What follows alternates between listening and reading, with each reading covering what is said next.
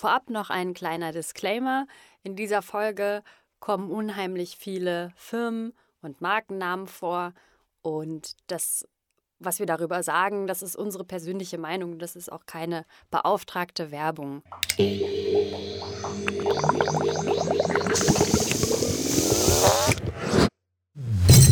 Im Reagenzglas. Experimente mit Leib und Seele. Teil der Digitalisierung ist die Vernetzung. Menschen vernetzen sich mit Menschen, Sachen mit Sachen. Das Netz wird immer wertvoller und damit wird es auch gerne angegriffen. Ja, und mit diesem zackigen Statement starten wir in die neue Folge von Im Reagenzglas. Herzlich willkommen alle, die eingeschaltet haben. Heute in sicherer Corona-bedingter Entfernung im Homeoffice bin ich hier, Caro, mit Katha. Hallo. Hallo. Genau, heute geht es um Digitalisierung und wie wir auch so ein bisschen auf der Flucht vor der Datenkrake sind. Die Dame, die wir da eben gerade gehört haben, das ist Yvonne Hofstetter.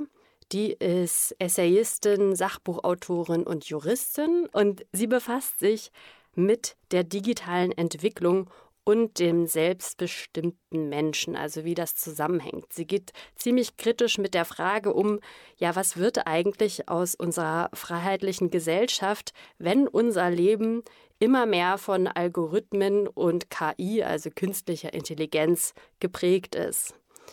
Sie hat 2019 ein Buch geschrieben, Der unsichtbare Krieg. Und Katha und ich arbeiten ja als Redakteurinnen zusammen und wir haben über unsere Arbeit eben oft die Möglichkeit, tolle Leute kennenzulernen und die eben auch zu interviewen.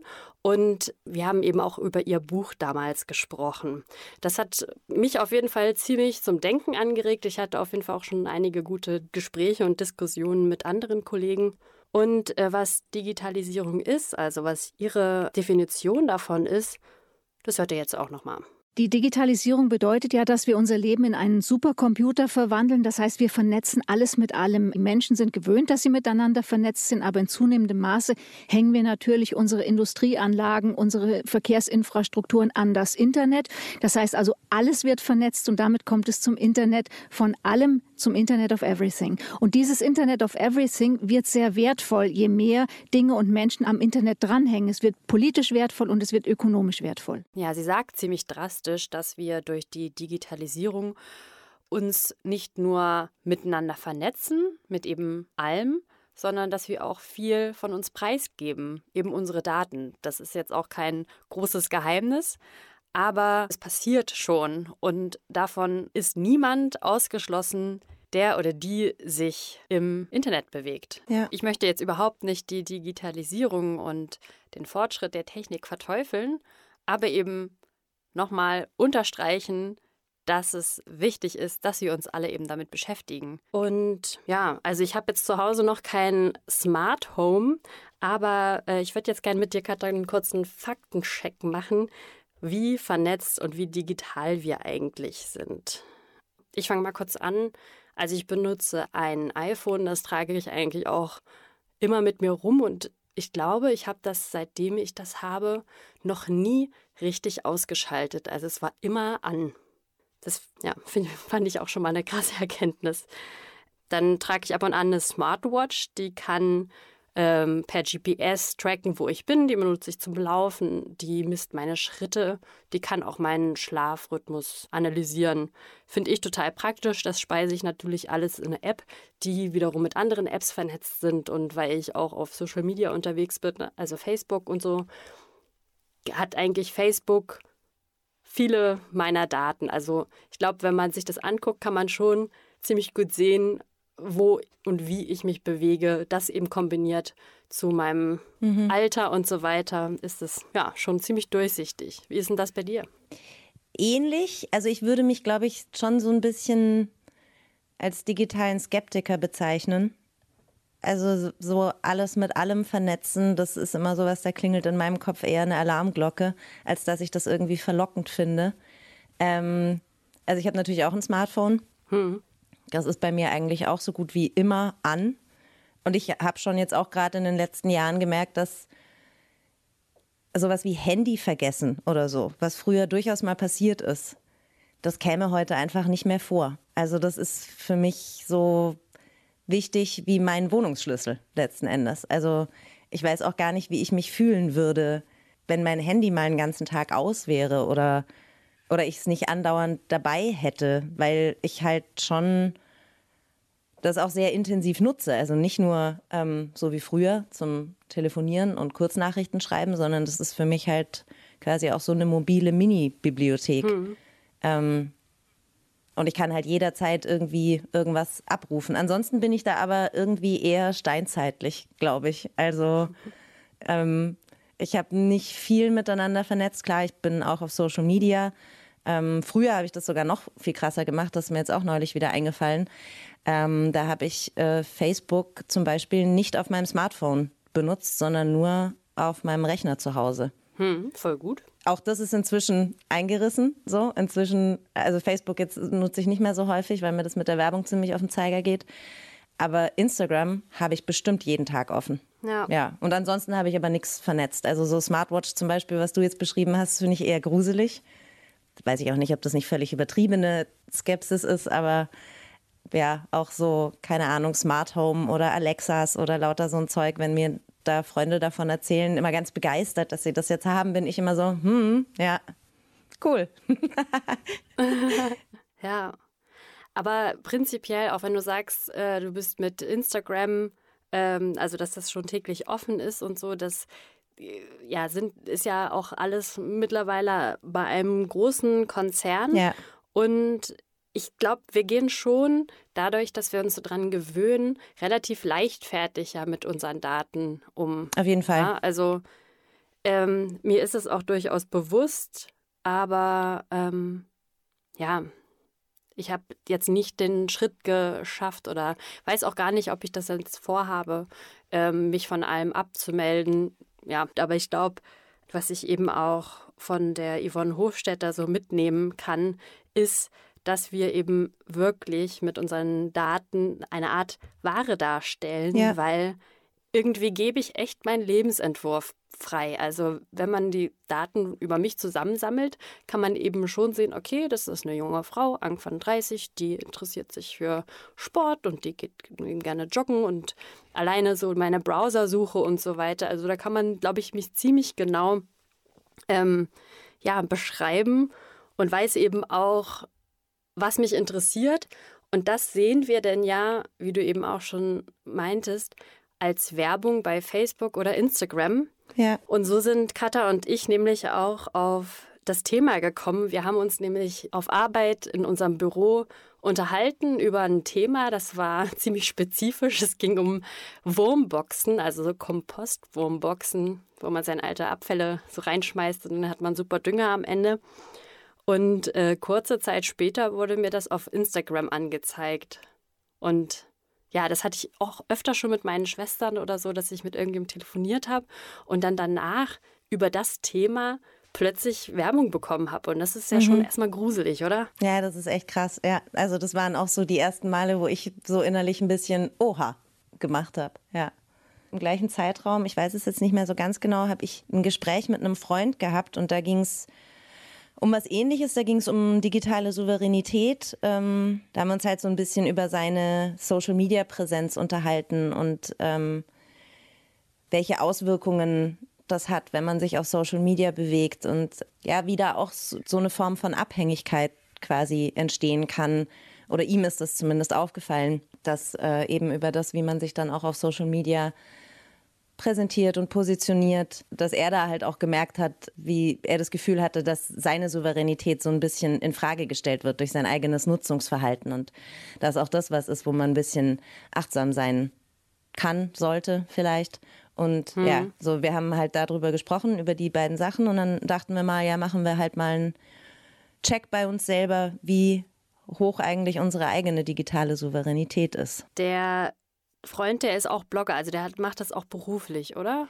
Ja, nee, Blogger nicht, aber äh, dadurch, dass er halt Musiker ist, postet er halt immer mal wieder was auf Instagram, wenn er jetzt irgendwie einen Auftritt hat oder hatte, muss man ja inzwischen ja. leider sagen.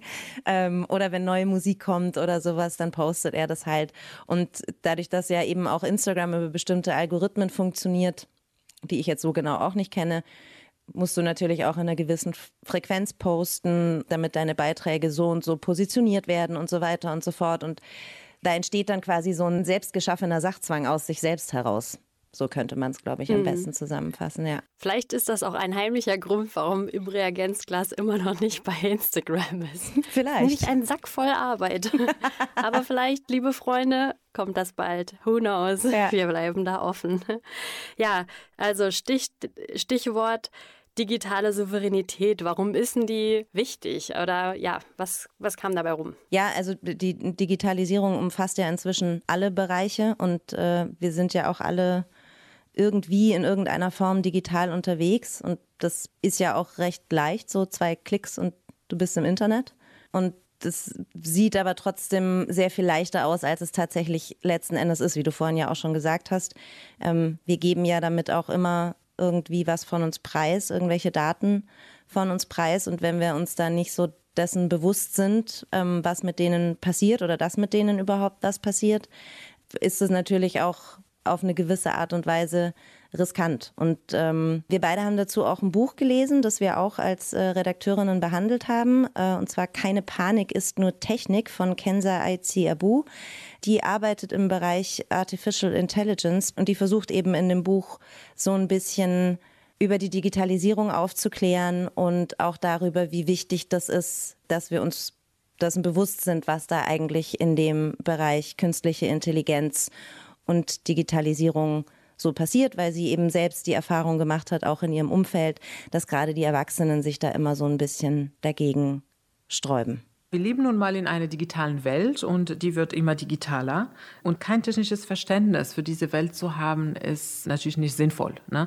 Also es empfiehlt sich auf jeden Fall, sich damit auseinanderzusetzen, dem nicht ausgeliefert zu bleiben. Man muss ja kein Programmierer werden, aber langsam verstehen, wie die Sachen funktionieren, wie Einstellungen, die Sicherheitseinstellungen in eine App zum Beispiel programmiert werden oder geändert werden müssen, dass die Privatsphäre erhalten bleibt, ist umso wichtiger. Ja, und das ist eben da Datenschutz und auch der Wert von Daten, das ist so was, ich bin mir dessen schon so ein bisschen bewusst. Aber ich muss auch sagen, ich habe jetzt so im, im Zuge des Selbsttests echt auch noch einige äh, Sachen bei mir selber festgestellt und gelernt. Also gerade so was den hm. Datenwert angeht, zum Beispiel, da habe ich äh, was ganz Interessantes gesehen über eine Firma, bei denen kannst du dich anmelden und ähm, die verkaufen dann für dich deine Daten. Für mich. Also ich mache damit Geld mit meinen eigenen Daten. Genau. Wow. Mhm. Du kannst Geld mit deinen eigenen Daten verdienen. Ein gewisser Prozentsatz davon, der geht dann halt an diese Firma.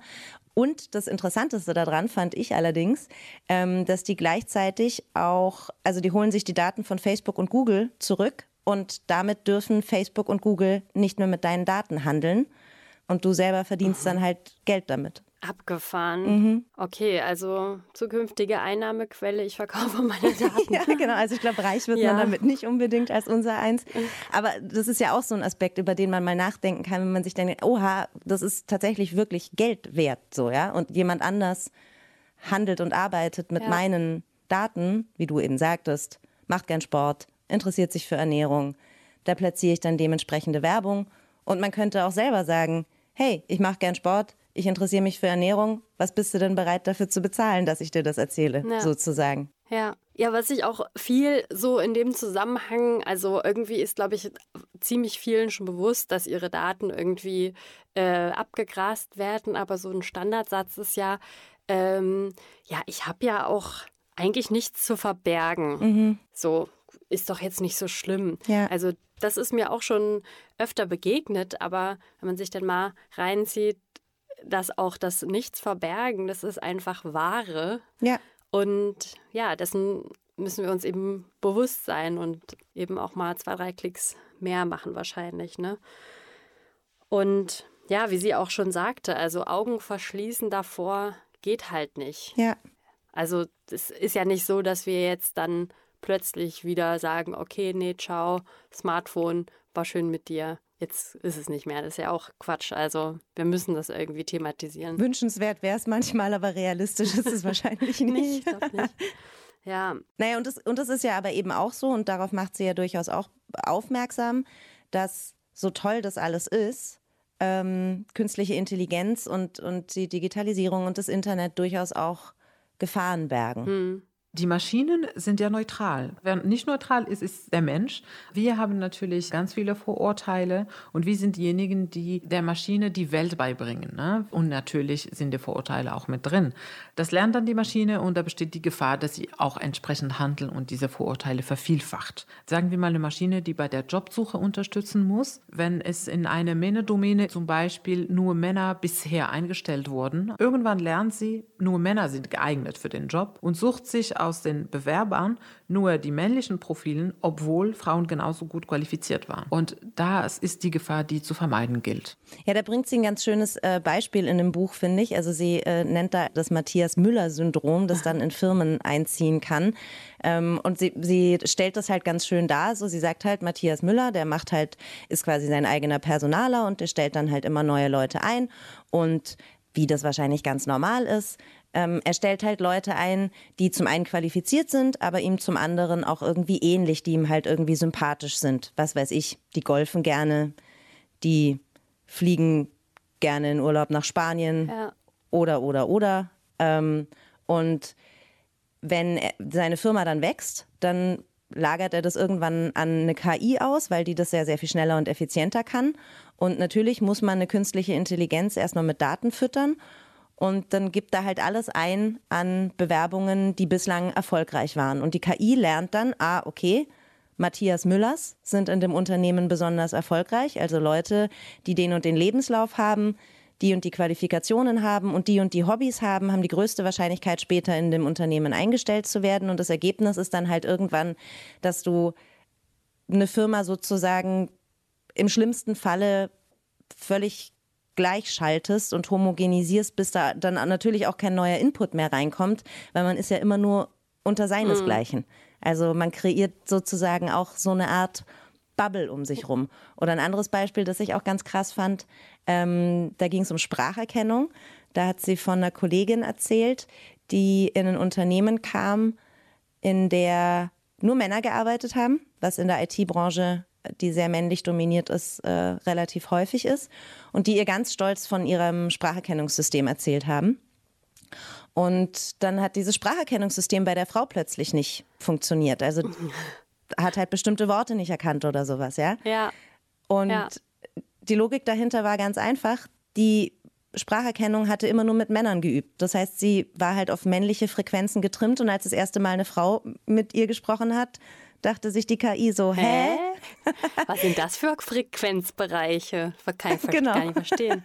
Ja, ja, Ja. Also ist eigentlich so dieses Hollywood-Szenario, die Maschinen übernehmen irgendwann die Welt und werden unserer übermächtig, ist eigentlich Quatsch, weil eigentlich nur die Menschen dahinter, ja, die, Ja. die Weltübernahme planen. Oder wir füttern denen Ja. unsere, unsere Denke. Ja, Wie sie halt sagt, so wir sind nicht neutral und das übertragen wir dann halt auf die Maschine und Ja. damit ist auch die Maschine in gewisser Weise nicht mehr neutral, obwohl sie ja eigentlich nur in Einsen und Nullen denkt. Genau, ja. Das ist eine äh, Lebensrealität, in der wir ja aktuell auch eben schon voll drin sind. Deswegen ist es auch wichtig, dass wir eben wissen, okay, die Algorithmen und äh, die KI ist eben Menschen, Menschen gemacht und das ist kein Zukunftsgeplänkel mehr. Also eben Augen vor verschließen, schon wieder auch keine, keine Option. Ja, ja.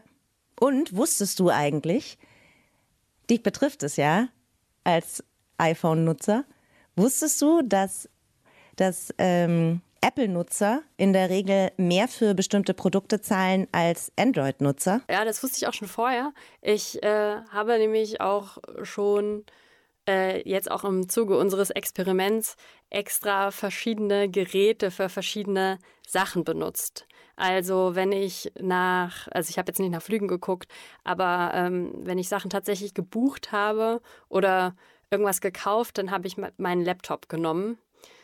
Da ist halt auch immer die Frage, da bin ich ja in meinem WLAN das spielt ja auch eine Rolle, wie da das ist. Aber naja, dieser Fakt war mir auf jeden Fall schon bewusst. Genau, und nämlich unser Experiment, was wir die letzte Zeit gemacht haben, unser ja, Verhalten einfach beobachten und eben ein paar Sachen anders machen. Also bei mir war das jetzt schon ganz, ganz konkret eben äh, andere Geräte benutzen oder immer mal zu wechseln.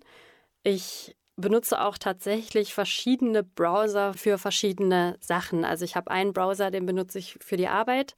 Da mache ich dann meine ganzen Suchen, wenn ich eben ja, arbeite, wenn ich Dinge recherchiere. Dann habe ich einen Browser, mhm. den nutze ich eigentlich nur für Netflix und an, einen anderen Browser, den nutze ich nur für äh, private Sachen. Sehr vorbildlich. ja, also da wechsle ich immer mal.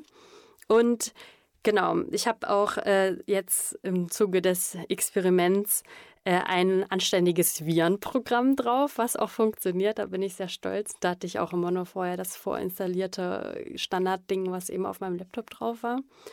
Und äh, habe mich an die Passwörter gemacht, dass ich die eben alle nochmal durchgucke und wirklich als äh, Safe mache. Und dann habe ich auch ab und an immer mal probiert, meinen Algorithmus zu verwirren und habe dann einfach irgendwelche random Sachen gesucht, ähm, auch in meinem privaten Browser, die jetzt nicht so für mich äh, zutrefflich sind.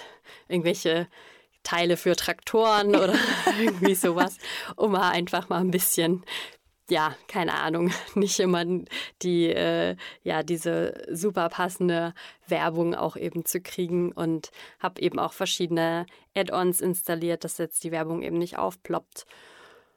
Und was, ja, das hast du bestimmt ja auch mitbekommen, wir kriegen ja jetzt immer die Cookie-Einstellungen, ähm, dass ich da auch, also da habe ich nie mehr auf, okay, alle, alle Cookies oder alle Einstellungen akzeptieren gedrückt, sondern immer den Umweg gemacht, wirklich nur die notwendigen.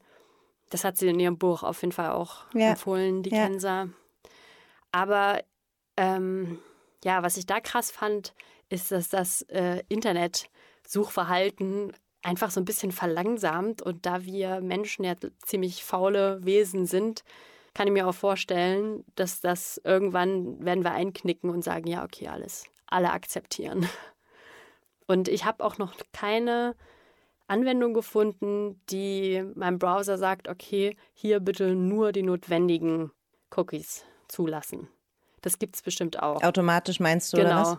Dass wenn ich eine Seite aufrufe, dieses Pop-up-Fenster nicht aktiv bestätigen muss, sondern dass automatisch nur das Notwendige angeklickt wird.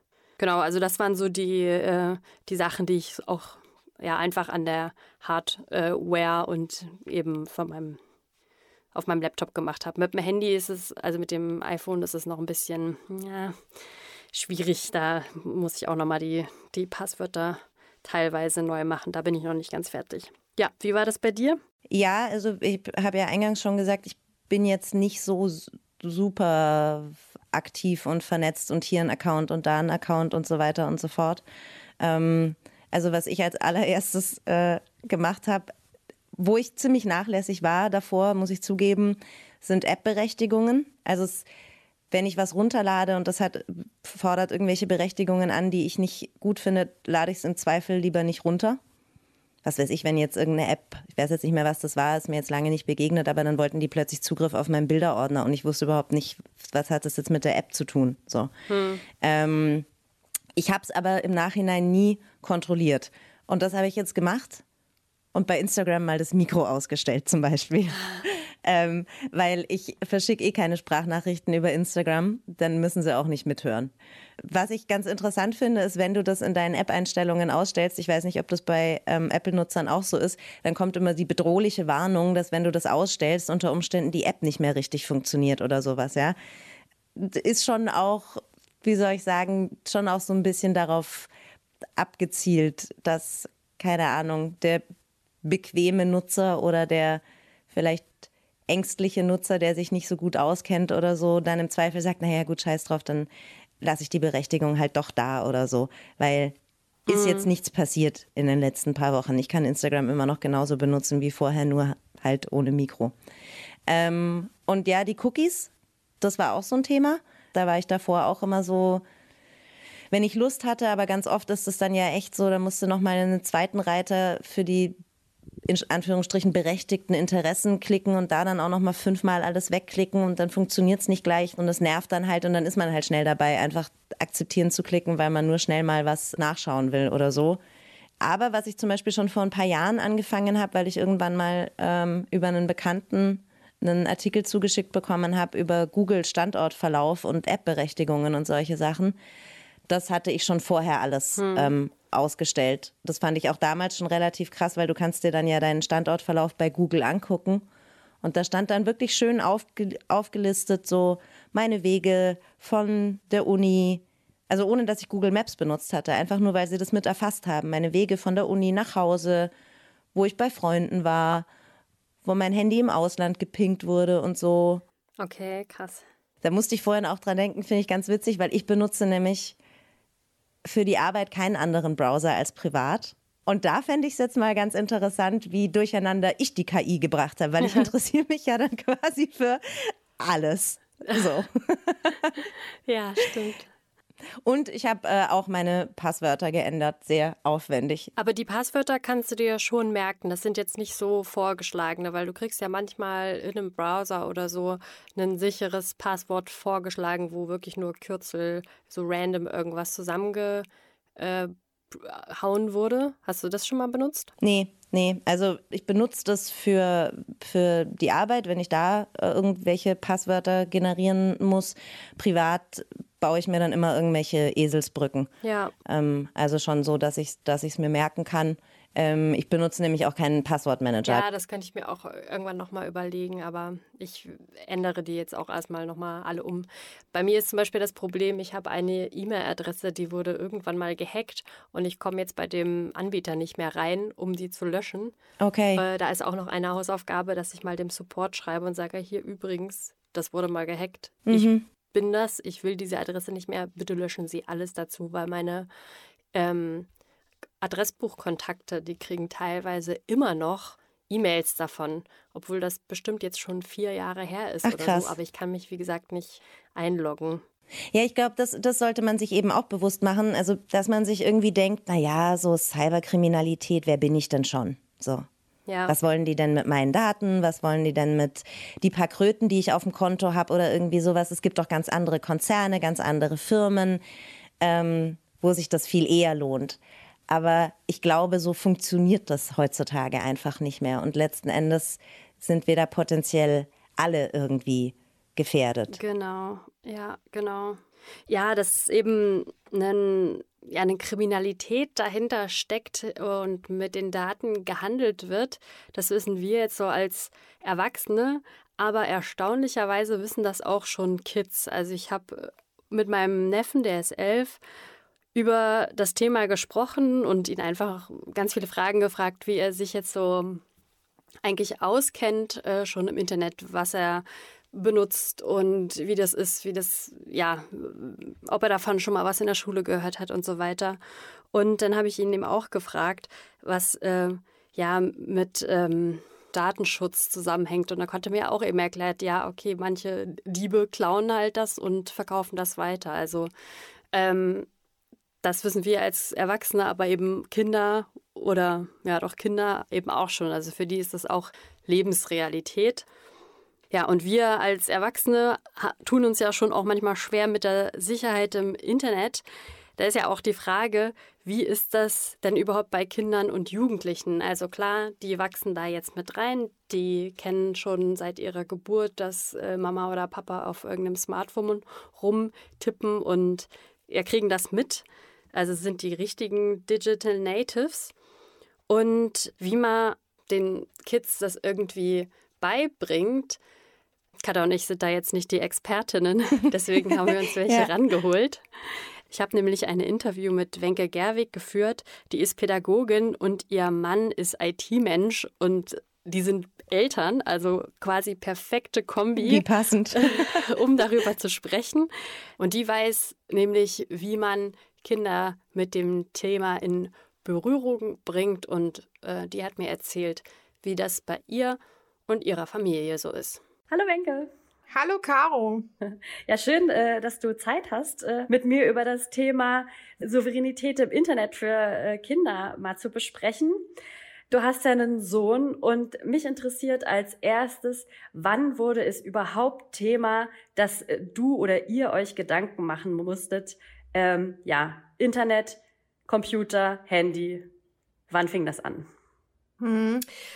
Ähm, ja, mein Sohn ist jetzt 14 und ich glaube, wenn ich mich zurückerinnere, ging das schon in der Grundschule los. Also es war dann zum ersten Mal Thema ähm, mit einem Handy, wo wir natürlich sofort auch gesagt haben, also du bist in der Grundschule, warum solltest du ein Handy benutzen?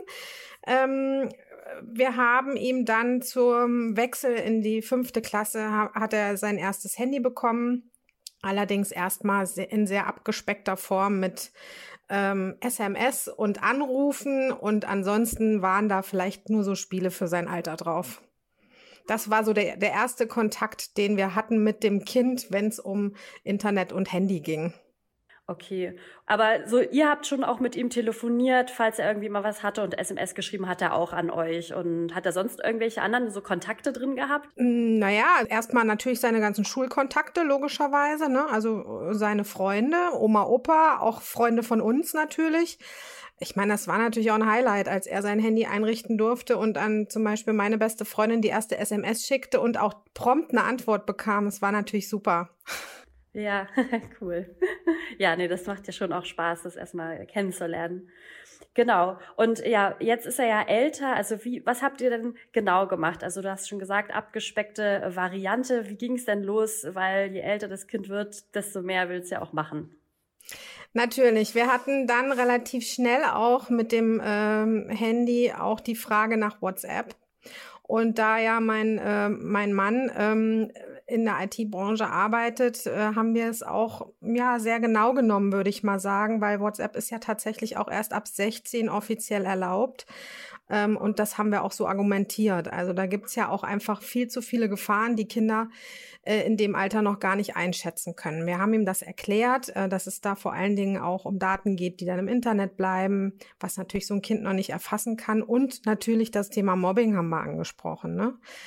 Ähm, wir haben allerdings auch ganz schnell gemerkt, dass ja, dass das Thema kein WhatsApp zu haben auch irgendwie ausgrenzt. Also das ist uns bewusst geworden, sei es die äh, WhatsApp-Klassengruppe, die die Schüler untereinander erstellt haben und er war nicht mit drin und konnte bei bestimmten Sachen einfach die Informationen nicht abrufen. Ähm, dann haben wir eine Testphase gemacht, wo wir gesagt haben, okay, du kriegst WhatsApp, obwohl er noch nicht 16 war. Ähm, und wir probieren das, was dann dazu geführt hat, dass es dann wirklich ähm, mit komischen Videos verschicken losging, die dann in die Richtung Mobbing gingen, was ihm aber gar nicht bewusst war. Also das äh, haben, wir relativ, wir haben dann auch gesagt, wir wollen schon immer mal stichprobenartig gucken, was du so machst mit WhatsApp und ähm, haben dann gesagt, nee, also wir haben das Gefühl, irgendwie, das klappt noch nicht so richtig. Und dann haben wir es erstmal wieder verboten, ja. Hm. Und die Videos, hat er die bekommen oder hat er die einfach weitergeleitet oder waren die halt Thema in der Gruppe? Die hat er, glaube ich, weitergeleitet, ohne sich darüber Gedanken zu machen. Und das ist eben so, wo man halt merkt, okay, das Kind ist einfach noch nicht so weit. Der macht sich keine Gedanken, was er da verschickt. Ne? Und dann rief irgendwie eine aufgebrachte Mutter bei uns an, ob wir denn wüssten, was unser Sohn da verschickt. Und dann haben wir entschieden, nee, also das ist uns noch ein bisschen zu früh. Hm.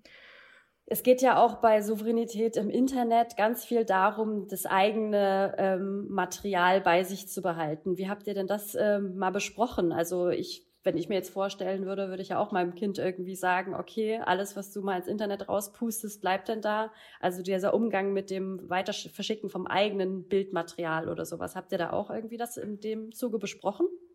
Also es ist so, dass in unserer Familie ja viel äh, auch mit Rechten an eigenem, am eigenen Bild und so weiter schon bekannt ist, dadurch, dass der Opa, also mein Vater ja Kameramann ist und Pädagogikfilme macht und auch oftmals unseren Sohn als ähm, als Kind in den Filmen verwendet hat, wo natürlich erstmal wir gefragt waren, ob das für uns als Erziehungsberechtigte okay ist. Sonst hätte man nicht zugestimmt, logischerweise. Aber jetzt natürlich Mats auch so alt ist, dass er das selber entscheiden kann. Und dadurch hat er relativ früh auch, glaube ich, verstanden, was es heißt, Rechte am eigenen Bild zu haben. Das zum einen. Zum anderen ist es so, wenn wir jetzt auf Facebook, Instagram und Co. gucken, dass ähm, mein Mann da schon sehr, sehr akribisch ist. Also er selbst ist auch gar nicht in irgendwelchen Social Media ähm, äh, Plattformen aktiv. Ich selber habe nur Facebook und lasse Mats da schon auch über die Schulter gucken, was ich da poste und was nicht. Und ich sage ihm auch ganz klar, ich poste da nichts, ähm, was mit dir zu tun hat. Also ich poste keine Bilder und gar nichts und erkläre ihm das natürlich auch immer. Also insoweit versuchen wir ihm schon auf natürliche Art und Weise irgendwie mitzugeben, was es bedeutet, wenn man seine Sachen ins Internet stellt. Ne? Oder was man auch postet und wofür. Also ich kann meine Meinung ins Internet stellen und kann dann vielleicht auch direkt Antworten kriegen, die mir nicht gefallen. Also das kriegt er schon mit. Oder dass ich Sachen verbreite, die dann irgendwie ein komisches Licht auf mich werfen. Das versuchen wir natürlich auch mit ihm zu besprechen. Und ähm, ja, bis jetzt hat er noch keinen Social Media Account, aber die Frage danach ist da. Genau, ja, wir machen mal so einen Zeitsprung. Also von der Grundschule, jetzt ist er äh, achte Klasse.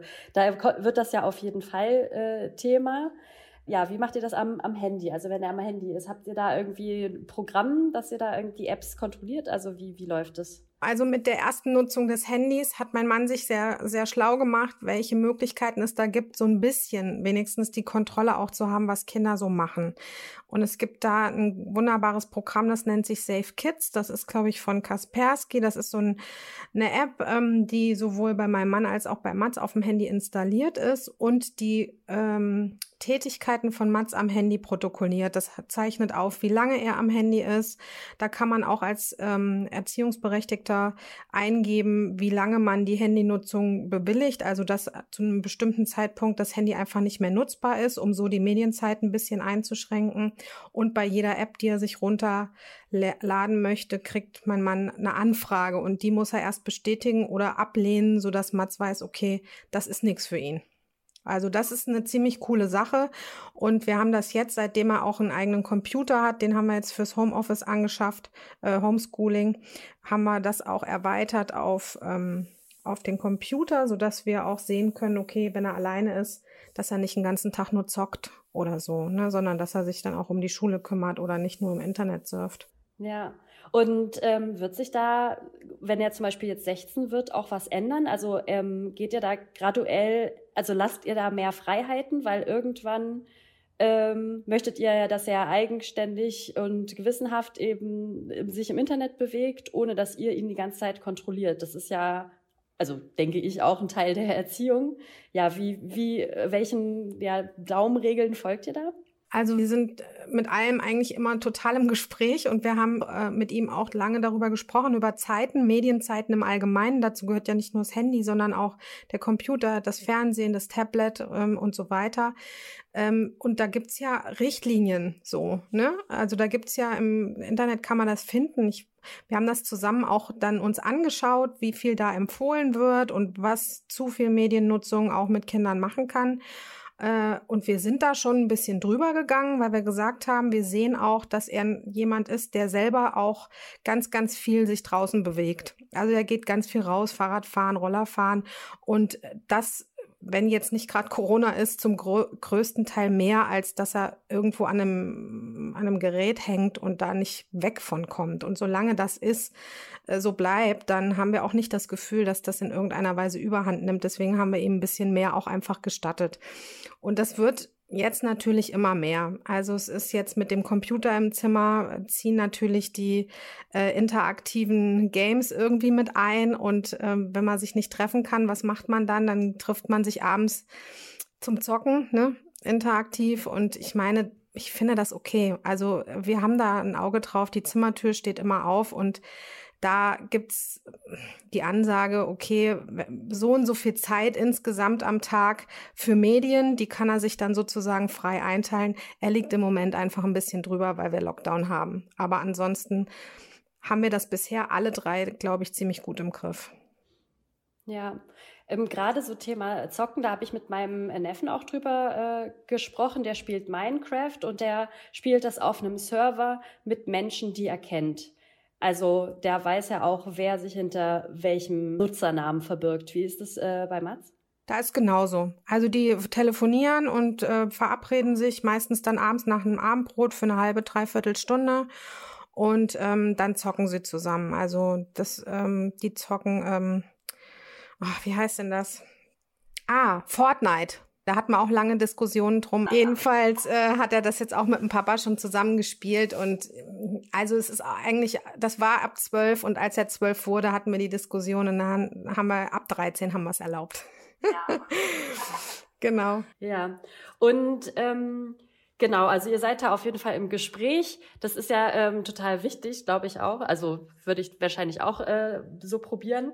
Mm, was hat sich denn für euch als Elternteil geändert, als das Thema eben ähm, ja zur Sprache kam? Hat sich da für dich was geändert, dass du dann auch mehr auf dein eigenes Medienverhalten geschaut hast? Total. Also ich äh, bin so, oder wir sind, glaube ich, alle auch, alle drei Menschen, die sich viel reflektieren und sich gegenseitig auch sagen, was einem aneinander auffällt. Und ich merke schon auch, dass ich mein Handy viel zu viel benutze. Also da nehme ich mich nicht raus. Und immer dann, wenn wir das Gefühl haben, Mats übertreibt es ein bisschen und kommt nicht zu den anderen Sachen, die er eigentlich machen soll, dann heißt es auch immer, ach Mama, du bist da auch nicht besser. Und da hat er recht, hat er recht mit einfach. Ne? Da muss man natürlich immer gucken, inwieweit bin ich da auch selber Vorbild. Also das ist schon richtig, dass wir ja. auch nicht ganz ohne Fehler sind. Ja, nee, man kriegt das dann ja immer sofort eigentlich gespiegelt und ich, also habe auch schon von so Familienkonzepten gehört, wo die dann gemeinsam mal so eine Time, also eine Handy-Timeout-Box machen, wo dann wirklich alle, außer wenn jetzt äh, ein Elternteil auf Arbeitsstandby sein muss, weil, was ist ich, Notärztin oder so, äh, die auch einfach mal weggeräumt werden für eine Zeit lang und dann da alle mal durch müssen. Sowas haben wir dann oft im Urlaub, dass wir, wenn wir in Urlaub fahren, dass wir ein Handy mitnehmen, um Fotos zu machen. Also mitnehmen tagsüber, die anderen bleiben dann in der Ferienwohnung oder so.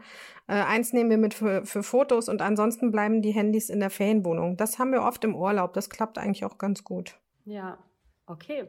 Ja, das hört sich total nach einem äh, ja schon ziemlich ausgeklügelten Konzept an. Und ja, ich glaube, meine ersten dringenden Fragen konnte ich loswerden und ich danke dir auf jeden Fall für das Gespräch. Ja, sehr, sehr gerne. Hat mir viel Spaß gemacht. Finde ich echt interessant, was sie da erzählt. Auch so, dass man da, ja, wie ich auch vermutet hatte, als Eltern da echt auch ein bisschen dranbleiben muss, um einerseits deinem Kind nichts vorzuenthalten, wie sie sagt ähm, weil es dann irgendwie nicht mitreden kann oder in bestimmten Gruppen einfach nicht drin ist. Man sich gleichzeitig ja aber auch immer mit der neuesten Technologie auseinandersetzen muss. Also ich selber, hm. sowas wie TikTok und Snapchat zum Beispiel, das ist echt so ein bisschen an mir vorbeigezogen, weil mir das echt jetzt schon zu mühselig wird, mich jetzt da wieder irgendwie reinzuarbeiten und so. Weißt du, was ich meine? Ja, ich glaube, wahrscheinlich muss man auch die ganzen neuen Sachen oder was jetzt kommt, äh, genau, also alle möglichen neuen Social Media Apps gar nicht in- und auswendig kennen, sondern halt den Kids auch sagen, worauf sie eben dann achten. Mhm. Also ich habe mit meiner Nichte ähm, am Anfang, als die, also sie ist mittlerweile 15, hm, ja, ähm, kurz mal nachrechnen. Ähm, Genau, mit der habe ich am Anfang so eine Instagram-Partnerschaft, also nicht Partnerschaft gehabt, aber sie hat mich ganz äh, strikt auf jedem ihrer Bilder markiert. Dann habe ich mir das angeguckt und es ging dann quasi einmal noch durch den Karo-Tantenfilter. Ah. Dann habe ich halt geschaut, ob das irgendwie altersgerecht ist und so weiter. Und mittlerweile macht sie da eigene schöne Beiträge. Ich glaube, der Feed wurde auch nochmal angepasst. Also da sind jetzt auch nicht mehr die Bilder von vor drei Jahren zu sehen. Ne, wenn man dann älter wird, muss man ja auch nicht unbedingt zeigen, wie man halt vor drei Jahren aussah oder was ja. weiß ich. Also ja, da, da habe ich eben auch schon drauf geguckt und ich habe jetzt in unserer Testphase selbst auch mal ausprobiert, wie es ist, wenn ich aktiver auf Instagram bin. Also habe dann mal irgendwelche Stories ausprobiert oder mhm. nochmal irgendwas gepostet. Und ich habe sofort diesen Effekt gemerkt, äh, von dem auch dein Freund da am Anfang gesprochen hat. Also diese Abhängigkeit, ähm, dass ich einfach öfter die App aufgerufen habe, um zu gucken, wer reagiert darauf, wer hat mhm. sich das angeguckt, welche Nachrichten kommen da. Und das war dann schon bestimmt eine halbe Stunde oder mehr am Tag mehr. Ja. Also das ähm, ja, macht auf jeden Fall auch was. Also je mehr ich mich. Ja, ist krass, dass es so schnell geht irgendwie. Also das fand ich wirklich auch ähm, erstaunlich, wie, wie ich da drin bin also ja, wie schnell ich da drin bin. Und dann habe ich jetzt aber auch gemerkt, so, oh, nee, ist halt doch ein bisschen anstrengend. Ja. Ich nehme mich da mal wieder raus. Muss ja auch jetzt nicht jeder wissen. Also. Ja, das, das, wollte ich, das wollte ich jetzt gerade als nächstes fragen, ob das was ist, wo du, wo du schon auch sagen würdest, dass du das vielleicht zumindest in irgendeiner Form beibehältst? Also ich erkenne... Die Öffentlichkeitsarbeit für Caro, nenne ich es jetzt mal. Ja, also ich erkenne diesen Job an, aber es ist auch ganz klar ein Knochenjob und ich bin keine Influencerin. Ja. Also dafür also das ist eigentlich, also es ist ein unheimlicher Arbeitsaufwand. Das ja. weiß ich eben auch von Leuten, die selbstständig sind, dass die da einfach guten Content produzieren. Ja, ja. Äh, und da, du musst halt auch am Ball bleiben. Also das geht nicht, dass man mal hier und da irgendwie ja. was postet, sondern das muss ein Konzept haben, da muss das alles gut aussehen. Und du bist deine eigene kleine PR-Agentur. Du musst irgendwie Bildbearbeitung machen, dann musst du texten, dann muss das alles richtig vertaggt sein. Mhm. Also Influencer sein Influencerin, das ist schon ein Knochenjob, also muss ich nicht unbedingt machen. Ja, mir wäre es auch zu mühselig, muss ich ganz ehrlich sagen. Ja, hat schon die Berechtigung, dass es dafür eigene Abteilungen in unterschiedlichen Firmen gibt. Auf jeden Fall, ja. ja, was würdest du jetzt, was würdest du sagen, was äh, nimmst du so aus dem Experiment mit? Dass ich ganz schön durchsichtig bin, dass ich öfter das Telefon auch zu Hause lasse. Also ich ne, muss es eigentlich nicht für jeden Pups einmal um Block mitnehmen. Ja, dass ich da weiter am Ball bleibe, was so meine eigene äh, Freiwilligkeit für Daten angeht, dass ich ja. eben auch nicht jede, äh, ja, jede App irgendwie mitmachen muss, wenn, wenn ich sie nicht brauche. Ja. Und ja, Einstellungen durchgucken und darüber im Gespräch sein mit anderen. Ja. Ja, ja bei dir?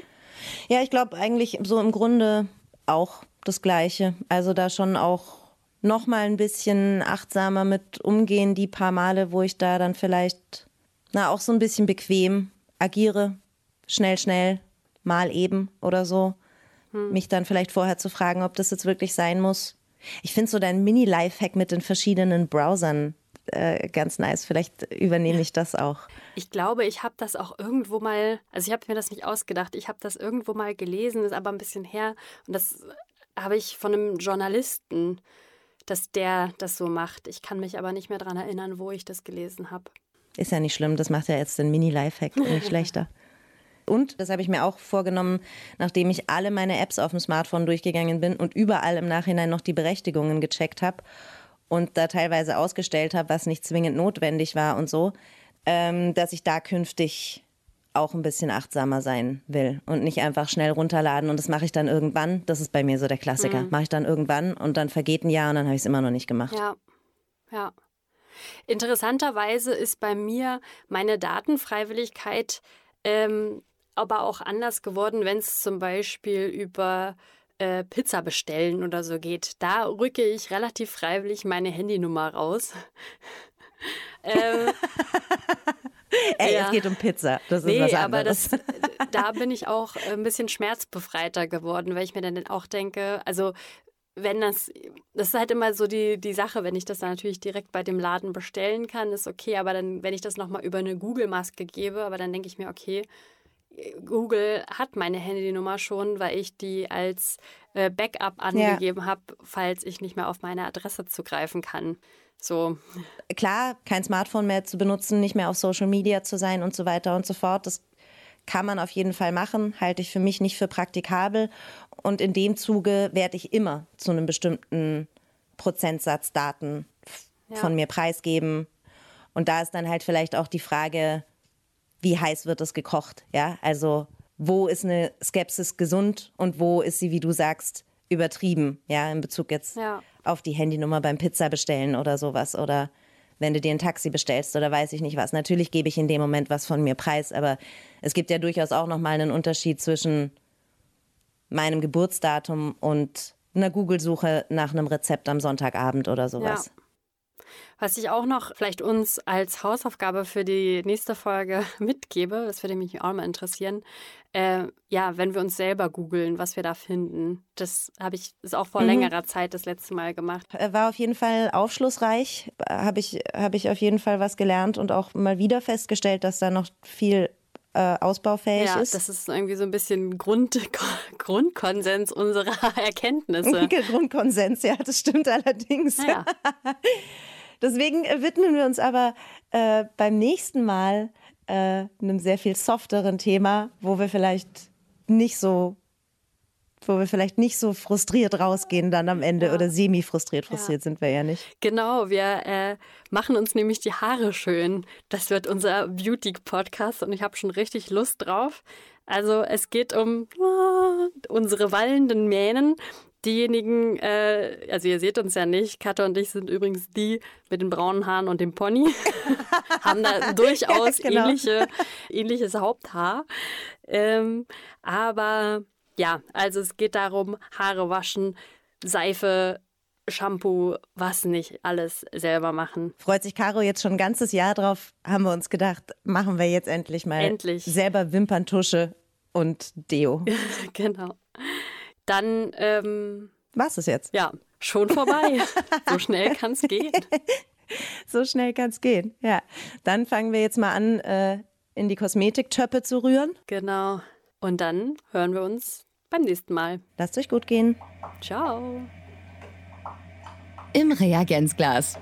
Experimente mit Leib und Seele. Ups. Alle Folgen und weitere Podcasts auf Podnews und allen wichtigen Podcast-Portalen.